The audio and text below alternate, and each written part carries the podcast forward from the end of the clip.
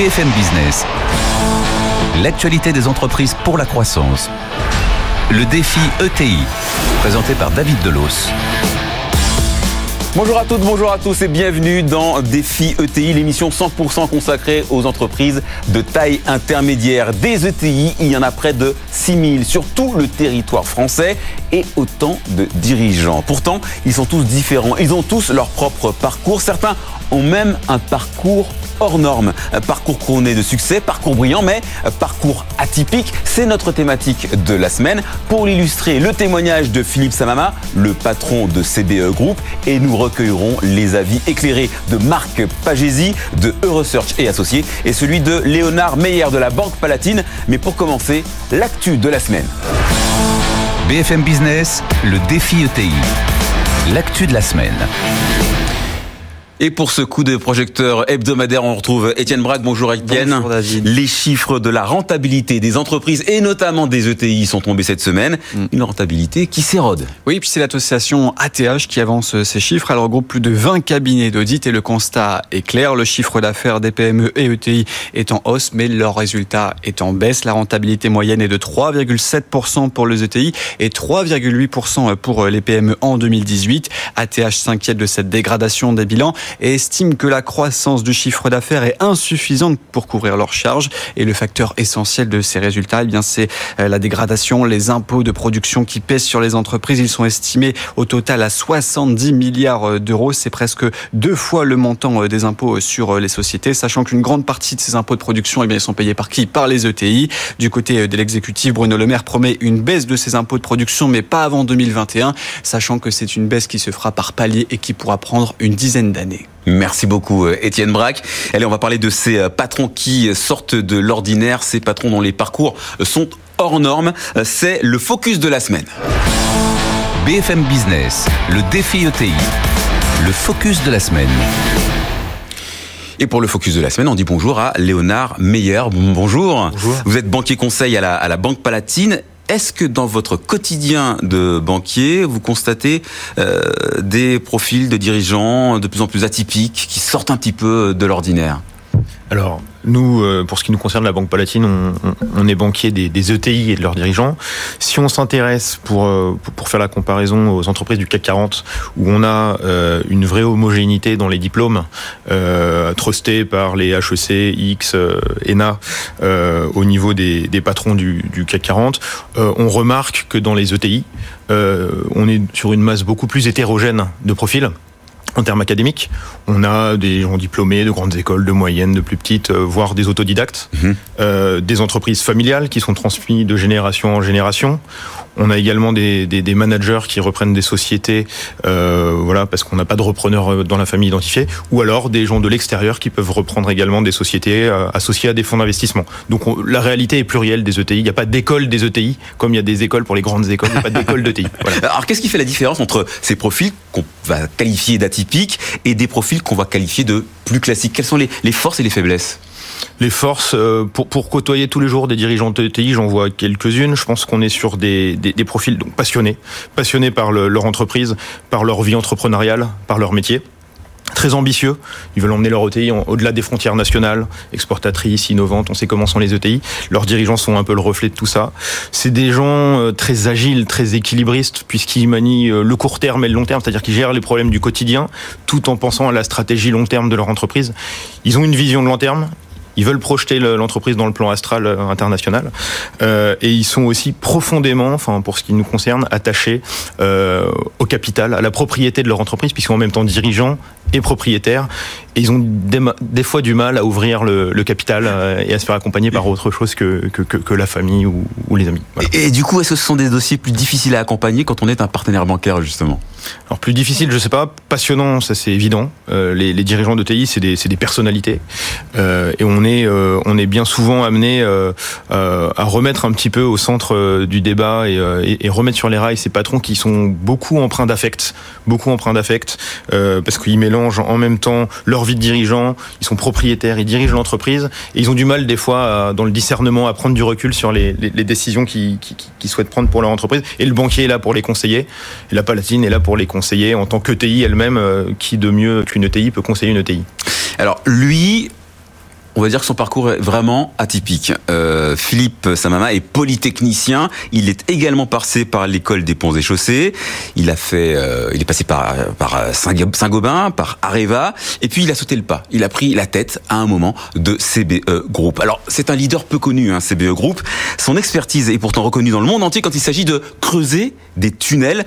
On va recueillir le témoignage de Philippe Samama dans un instant, mais d'abord le portrait de l'entreprise est signé Étienne Braque. CBE Group, c'est l'exemple typique d'une petite PME méconnue du grand public, mais leader dans son secteur. L'histoire débute en 1987 avec son premier projet d'envergure, le tunnel sous la Manche. CBE participe au projet en fabriquant des moules pour construire le tunnel en béton. Un projet qui lui a ouvert des portes à l'international. Aujourd'hui, l'entreprise réalise 95% de son chiffre d'affaires à l'export. Chaque année, c'est plus de 1500 moules qui sont fabriqués dans ces trois sites en France et en Chine. L'entreprise s'est diversifiée en 2010 avec le rachat d'APS qui lui permet désormais de fabriquer des murs anti-bruit que l'on retrouve à proximité des voies ferrées, mais aussi en fabriquant des traverses de chemin de fer ou encore des blocs de béton pour protéger le littoral des vagues, que ce soit des tunnels de métro, de routes ferroviaires ou encore ceux utilisés pour les eaux usées. CBE est devenu un acteur incontournable dans le domaine avec près de 600 projets qui ont vu le jour ces 30 dernières années. Et Philippe Samama est en ligne avec nous. Euh, Philippe Samama, bonjour. Merci d'accepter de, nous livrer votre euh, témoignage. Euh, je le disais, hein, vous avez fait Polytechnique, vous avez fait l'école des ponts et chaussées, et puis un jour, vous avez décidé de sauter le pas après être passé chez Saint-Gobain, chez Areva, chez Veolia. Vous avez décidé de reprendre une entreprise de 300 salariés. Qu'est-ce qui a été, quel a été le déclic? Oui, bonjour. Bah, écoutez, la raison principale, c'est en tout cas pour moi, le, la volonté de faire les choses à ma main. Euh, quand vous traversez les, les, grands groupes que vous décrivez, vous voyez beaucoup de choses, vous accumulez de l'expérience, vous, comme, vous forgez votre propre vision sur la manière dont on doit gérer une entreprise industrielle. Euh, et dans les groupes, parfois, eh bien, vous suivez euh, des orientations euh, qui sont pas totalement en ligne avec ce que vous avez envie de faire.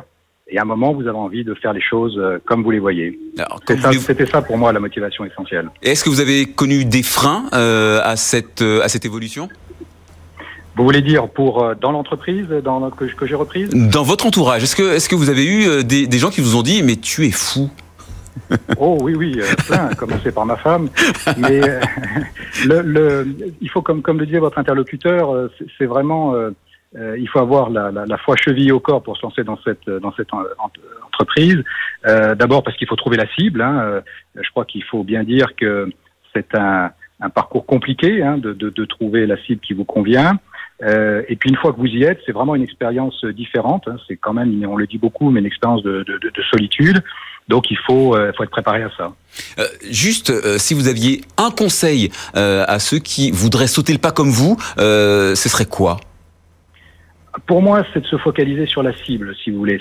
C'est bien d'avoir un projet entrepreneurial, de savoir ce, de, dans quel type d'environnement on, on, a envie d'être, mais le plus difficile, c'est d'arriver à accrocher la, bonne entreprise. Donc il faut vraiment faire jouer son réseau euh, à fond et puis se poser la question, est-ce que j'ai envie de travailler dans des secteurs que j'ai déjà pratiqués ou est-ce que je suis ouvert à tout type d'expérience? Pour moi, c'est la question fondamentale à se poser au départ. Merci Philippe, Philippe Tanama pour euh, ce témoignage. On va euh, dire bonjour à Marc Pagési. Bonjour. Vous êtes le PDG de Eurosearch et associé à un cabinet de, de, recrutement. Alors justement, ce genre de profil, le profil à la, d'énormes guillemets, Philippe Samama, ça vous intéresse? Ben Nous, on adore. Nous, on adore parce que euh, l'essentiel de notre clientèle est une clientèle d'entreprises familiales, de PME et de TI, d'entreprises euh, qui sont très ambitieuses, très souvent soutenues par des fonds d'investissement.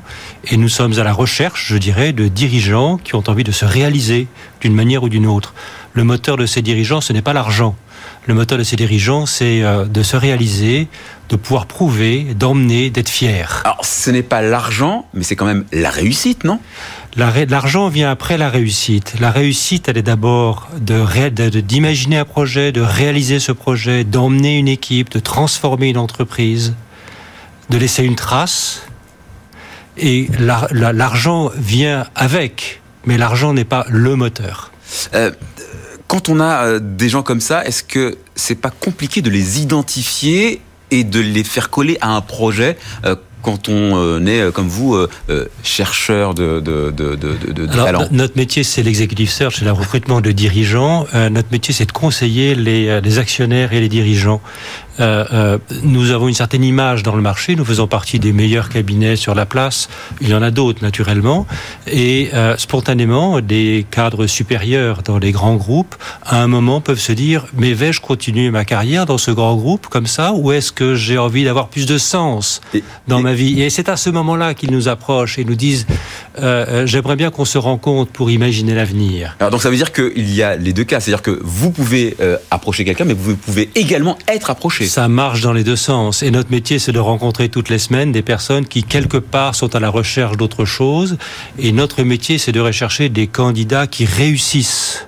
Et donc euh, notre grille de lecture est de dire est-ce que ce que j'entends, ce que je vois, est-ce que je comprends est crédible ou pas? Et est-ce qu'effectivement il peut réussir ou pas? Euh, Léonard Meyer, en tant que banquier, est-ce que vous avez la même grille de lecture?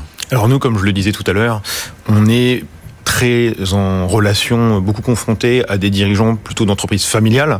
Euh, dans les deux tiers de notre clientèle, on a des, des, des entreprises familiales qui sont le reflet d'ailleurs des, des, ETI aujourd'hui, qui sont composées à deux tiers euh, au niveau national d'entreprises de, de, familiales. Bien sûr, on a aussi le cas euh, et des exemples de, de, managers, de grands groupes qui, ont, qui, ont, qui ont fait leurs armes dans, des, dans le SBF 120, le CAC 40, et qui à un moment donné avaient besoin de sens, de se retrouver, de créer quelque chose, de laisser une trace, une empreinte.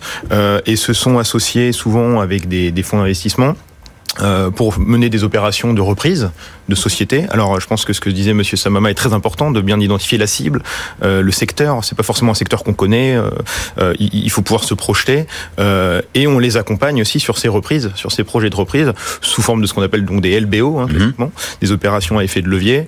et voilà, et ça, ça, constitue aussi le fond de notre clientèle sur des opérations souvent stratégiques pour les entreprises qui vont passer un, un, stade, et aussi pour le dirigeant repreneur quand il ne vient pas de la famille, qu'il est extérieur à, à l'entreprise. C'est un vrai pari, un vrai pari pour lui. Alors justement, le mot pari quand même assez intéressant parce qu'on on, on, a vraiment l'impression quand vous parlez de, de quête de sens, euh, Monsieur Pagési, euh, quand vous parlez de d'envie de, de, et d'énergie, euh, que euh, parfois on a, on a, un terrain glissant. Donc est-ce que c'est pas quelque chose qui peut effrayer Marc Pagési Effrayer l'entreprise ou effrayer, effrayer, le candidat? Effrayer le candidat. À effrayer le candidat, on est là pour l'accompagner. il sait que notre métier, c'est un métier de conseil. Euh, il est aujourd'hui candidat, demain il peut être client. De toute manière, on n'est pas là pour le juger, on est là pour euh, essayer de construire quelque chose d'efficace ensemble. Donc euh, on peut lui poser des questions, on peut lui dire ça c'est censé, c'est pas censé, on peut le conseiller. S'il est à la recherche d'une entreprise, on sait que c'est un long chemin de trouver une entreprise et on ne réussit pas toujours. Mhm. Ça prend au moins un an. Que fait-on pendant un an? On attend que le téléphone sonne, on, passe son temps à analyser des dossiers en les refusant ou on n'arrive pas à les conclure. C'est-à-dire qu'il faut s'occuper, il faut prendre des missions comme consultant, comme manager de transition, euh, euh, et puis euh, se focaliser effectivement en faisant jouer tous ces réseaux pour trouver la bonne entreprise, en sachant que tant que ce n'est pas signé, tant que l'encre n'est pas sèche, la reprise n'est pas faite. Le plus simple d'ailleurs, c'est de signer. L'aventure commence véritablement quand on vient aux manettes. Euh, vous parlez de, de, de patience. Euh, justement, euh, est-ce que la patience, c'est dans cette patience qu'on apprend justement à, à évoluer, à mûrir son projet? Le métier de dirigeant d'entreprise, c'est un métier de sportif. C'est un métier de coureur de fond. Il faut, souvent, il faut être en bonne forme physique et psychique.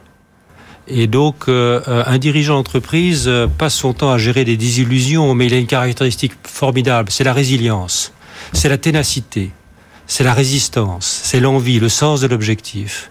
Donc, il a l'habitude de vivre des, des déconvenus, mais il sait rebondir et il sait avancer. Et voilà, savoir que c'est une course de fond, il faut avoir l'objectif chevillé au corps et beaucoup d'énergie pour avancer. Euh, vous reconnaissez euh, dans ce portrait euh, des patrons d'ETI que vous connaissez, vous, Léonard Meyer? Totalement, oui. Il y, a, des, il y a des cas qui, qui, me viennent en tête assez rapidement, mais c'est vrai qu'il y, y, a ce que disait tout, tout à l'heure Monsieur Samama, on a la solitude, la solitude qui habite le dirigeant d'ETI au moment de la reprise, au moment où il est aux manettes de l'entreprise, il est seul dans son territoire, avec son ETI, avec son personnel, avec ses clients, ses fournisseurs, les collectivités locales.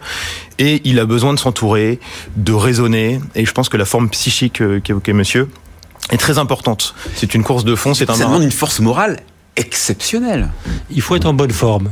Il faut être en bonne forme, absolument, et ça s'entretient. Et, les... et, et, et, un dirigeant qui euh, n'a pas euh, d'autres zones de décompression, de réflexion et d'intérêt se met en zone de risque. Parce qu'il faut avoir le sens du recul, le sens de la vision. Il faut s'aménager quand même des temps de réflexion. Ne pas se, fait, ne pas se laisser asphyxier. Vous êtes d'accord avec ça, Léonard Bien sûr, parce que bien souvent, les dirigeants d'ETI sont aussi propriétaires de ces entreprises. Et il y a un espèce de mélange des genres qui s'installe, comme je le disais tout à l'heure, euh, où c'est en même temps le patrimoine professionnel et en même temps leur vie personnelle qui est dans cette entreprise. Donc il ne faut pas penser euh, à son entreprise à 120% du temps. Il faut savoir prendre du recul il faut savoir prendre du recul. De nos jours, la, la, la, la vie, la vie d'un chef d'entreprise, c'est 24-7. Ça ne s'arrête jamais. Hmm? C'est comme votre téléphone portable, ça ne s'arrête jamais. Sauf que de temps en temps, il faut le mettre de côté. Eh bien, un chef d'entreprise, c'est comme ça. Il doit être capable, une demi-journée ou une journée, par une journée par semaine, de changer de zone et de penser à autre chose. Sa famille, ses enfants, la culture, le sport, ce que l'on veut, mais aussi penser à autre chose pour... Euh, relativiser, prendre du recul. Et vous savez, euh, pour ceux qui aiment la, courir, ceux, ceux qui aiment le running, c'est souvent quand on court que les sujets que les meilleures et que les meilleures idées viennent. Que les idées viennent, parce que les sujets décantent. Voilà. Euh, euh, on, on, parle de profils atypiques, mais les profils atypiques, ils sont très divers. Euh, je pense qu'il y a autant d'histoires personnelles que de dirigeants de TI. Euh, c'est quoi les plus faciles?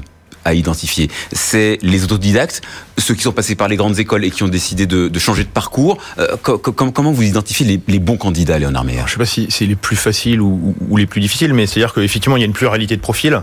Euh, je pense que si on devait répondre à la question totalement, euh, les, entrepreneurs qui ont déjà eu l'expérience de manager une entreprise ou de manager une équipe, d'avoir une vision, d'être à, l'aune de certains projets, de mener des projets d'envergure, euh, sont peut-être plus armés au départ pour, euh, pour pouvoir piloter, manœuvrer cette ETI. Euh, évidemment, les primo-accédants, si on peut les appeler comme ça, les primo-accédants à l'ETI, euh, il n'y a pas, comme je le disais tout à l'heure, il n'y a pas d'école, il n'y a pas de formation pour l'ETI. Donc c'est des histoires de personnes et c'est des histoires de parcours académiques plus ou moins fournis en fonction des profils. Mais on a des très bons exemples d'autodidactes qui ont réussi des choses merveilleuses et qui ont tout juste le bac. Reste, Marc Pagési, que les écoles de commerce, les écoles de management, les écoles d'ingénieurs, ça donne des outils pour se forger une culture, une culture comptable, une culture financière, une culture en droit. Euh, Est-ce que vous regardez malgré tout le CV euh, universitaire euh, de formation de, de, de, nous, ces candidats nous, nous, regardons toujours le CV. Ce qui nous importe, c'est surtout la cohérence des choses et de comprendre les enchaînements et de bien valider les choses pour nous assurer que euh, euh, la somme des expériences et la somme des comportements et des explications donne les atouts pour réussir. C'est ça ce qui est important. Et effectivement, euh, rien ne vaut une formation. Mais au-delà de la formation, rien ne vaut l'énergie. Rien ne vaut l'énergie et la force de travail. C'est beaucoup de travail. Léonard Meyer Juste un, un, commentaire sur le témoignage de M. Samama. Euh, nous, finalement, dans notre observatoire de banquiers, ce type de profil, on peut le rencontrer, mais on le rencontre finalement assez rarement. C'est-à-dire euh, très diplômé, grandes écoles d'ingénieurs, de commerce, MBA à l'INSEAD, euh, reprendre une ETI, aller en, en région, quitter Paris, c'est assez rare. Nous, on rencontre beaucoup de dirigeants euh, familiaux, euh, d'anciens managers qui reprennent, qui reprennent le flambeau de la société parce qu'il n'y a pas dans la famille quelqu'un pour reprendre. Et donc, c'est assez intéressant, quoi, ce témoignage d'avoir euh, des gens qui veulent basculer du grand groupe à capitaine d'industrie, capitaine de navire, d'un petit navire qui s'appelle l'ETI. Je trouve ça très, très intéressant, très formateur. Et on aimerait avoir encore plus de profils comme ça. Alors, vous en parlez tous les deux avec beaucoup d'optimisme euh, et beaucoup de, beaucoup de passion, vous-même. Mais est-ce que c'était le cas il y a encore allez, 10, 15 ans? Est-ce que ces profils étaient intéressants pour, pour les ETI, pour l'économie française? Marc Pagési. Écoutez, aujourd'hui, les entreprises sont à la mode et euh, je ne peux pas m'empêcher de penser à Bernard Tapie, euh, qui est aujourd'hui face à son combat. Mm -hmm. euh, C'est probablement lui qui, parmi les premiers, a mis sur les, sur les estrades euh, ce sens de la réussite et ce sens de l'entreprise. Et la France a considérablement changé à partir des années 90, mmh. avec un phénomène d'accélération. Un autre exemple, il y a 15 ans, les meilleurs de la promotion d'HEC pensaient à rentrer dans les grands groupes. Maintenant, ils créent des startups. Ils ne réussissent pas tous, mmh. mais ils créent des startups. Ce qui veut dire que l'esprit le, le, d'entreprendre, l'esprit d'entreprise, euh, euh, l'entreprise comme un moyen de réalisation, euh, euh, ce sont des choses aujourd'hui qui sont centrales, partagées, et les, les, entreprises et les entrepreneurs sont des personnes qui sont estimées en France. Léonard Meyer? Oui, si vous voulez, je, je, je valide cette, cette vision, c'est-à-dire que le paradigme s'est un peu déplacé, la liberté d'entreprendre est, est, désormais euh, presque une, une, fin en soi, de, de, laisser une trace. On voit l'écosystème des startups qui est... Laisser une trace. Laisser une trace. l'écosystème des startups qui est, qui, qui, qui est très foisonnant aujourd'hui. Mmh. Beaucoup de grands diplômés, jeunes diplômés vont dans les startups qui sont pourtant des entreprises risquées en termes de trajectoire où il y a beaucoup de stress, euh, où on a besoin de s'entourer aussi et d'être accompagné financièrement.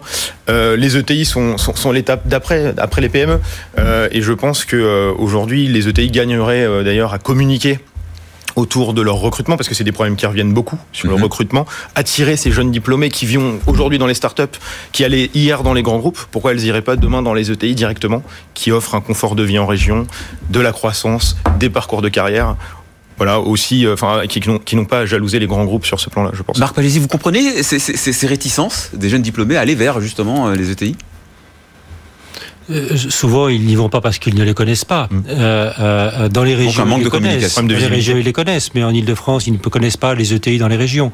Ce que je peux dire simplement, c'est que de manière assez partagée, toute taille d'entreprise, PME ou ETI, hein, le frein à la croissance pour 30% d'entre elles, c'est la difficulté à recruter des compétences de bon niveau.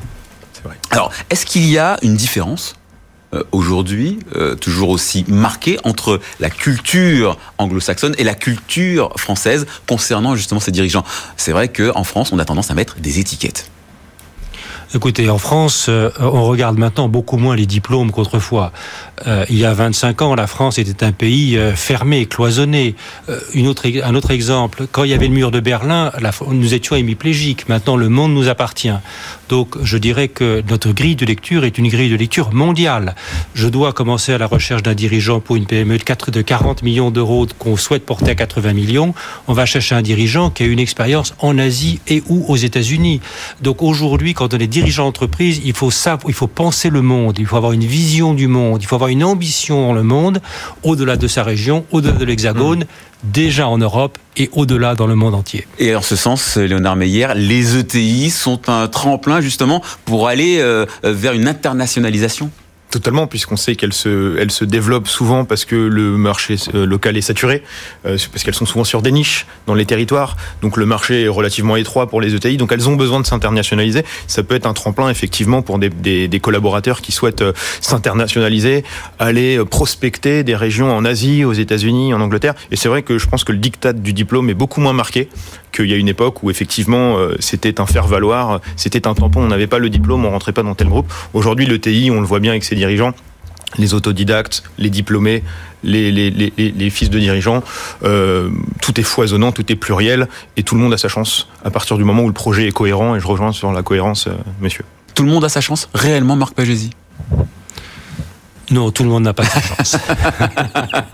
non, je voulais juste voir si on non, était non, encore non, réaliste. Non, non, non, tout le monde n'a pas sa chance. Euh, très clairement, euh, euh, on, on, va être sur les notions de parité. Mm -hmm. regardons combien il y a de femmes dans les comités d'exécutif. Regardons combien il y a de blancs. Regardons combien il y a de noirs. Regardons combien il y a de jaunes. Il y a des plafonds de verre. Il ne faut mm -hmm. pas le nier. Et une des grandes différences entre les entreprises françaises et les entreprises anglo-saxonnes, effectivement, c'est la diversité, je dirais, des membres des équipes exécutives. Euh, euh, il n'y a pas beaucoup de femmes qui dirigent les CAC 40 en France. Il n'y a pas beaucoup de femmes dans les, dans les comités exécutifs. Il y a il y a maintenant des femmes dans les conseils d'administration parce qu'il y a des obligations légales, mmh. penser. Donc effectivement, il y a encore des plafonds de verre à, à, à, à casser. Est-ce que, en tant que dirigeant d'une ETI, on a le droit l'échec aujourd'hui en France Est-ce que euh, c'est quelque chose qui est aussi constitutif d'un parcours? Je pense que l'échec fait partie de l'apprentissage. C'est vrai pour l'ETI, c'est vrai pour la PME. Euh, Aujourd'hui, euh, les, dirigeants d'ETI euh, sont pas entourés d'armées de, de, conseils, sont bien souvent seuls dans leurs décisions, apprennent en marchant.